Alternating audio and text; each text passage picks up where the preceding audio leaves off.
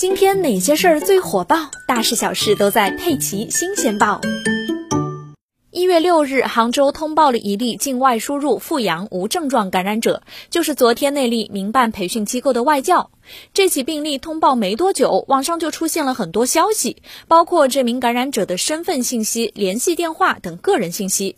经公安机关查明，这都是西湖区某医院院感科医师林某故意把相关流料报告转发到微信群，导致感染者的个人信息在互联网上大面积扩散的。这一行为已经涉嫌侵犯他人隐私，医师林某被处以行政拘留五日的处罚。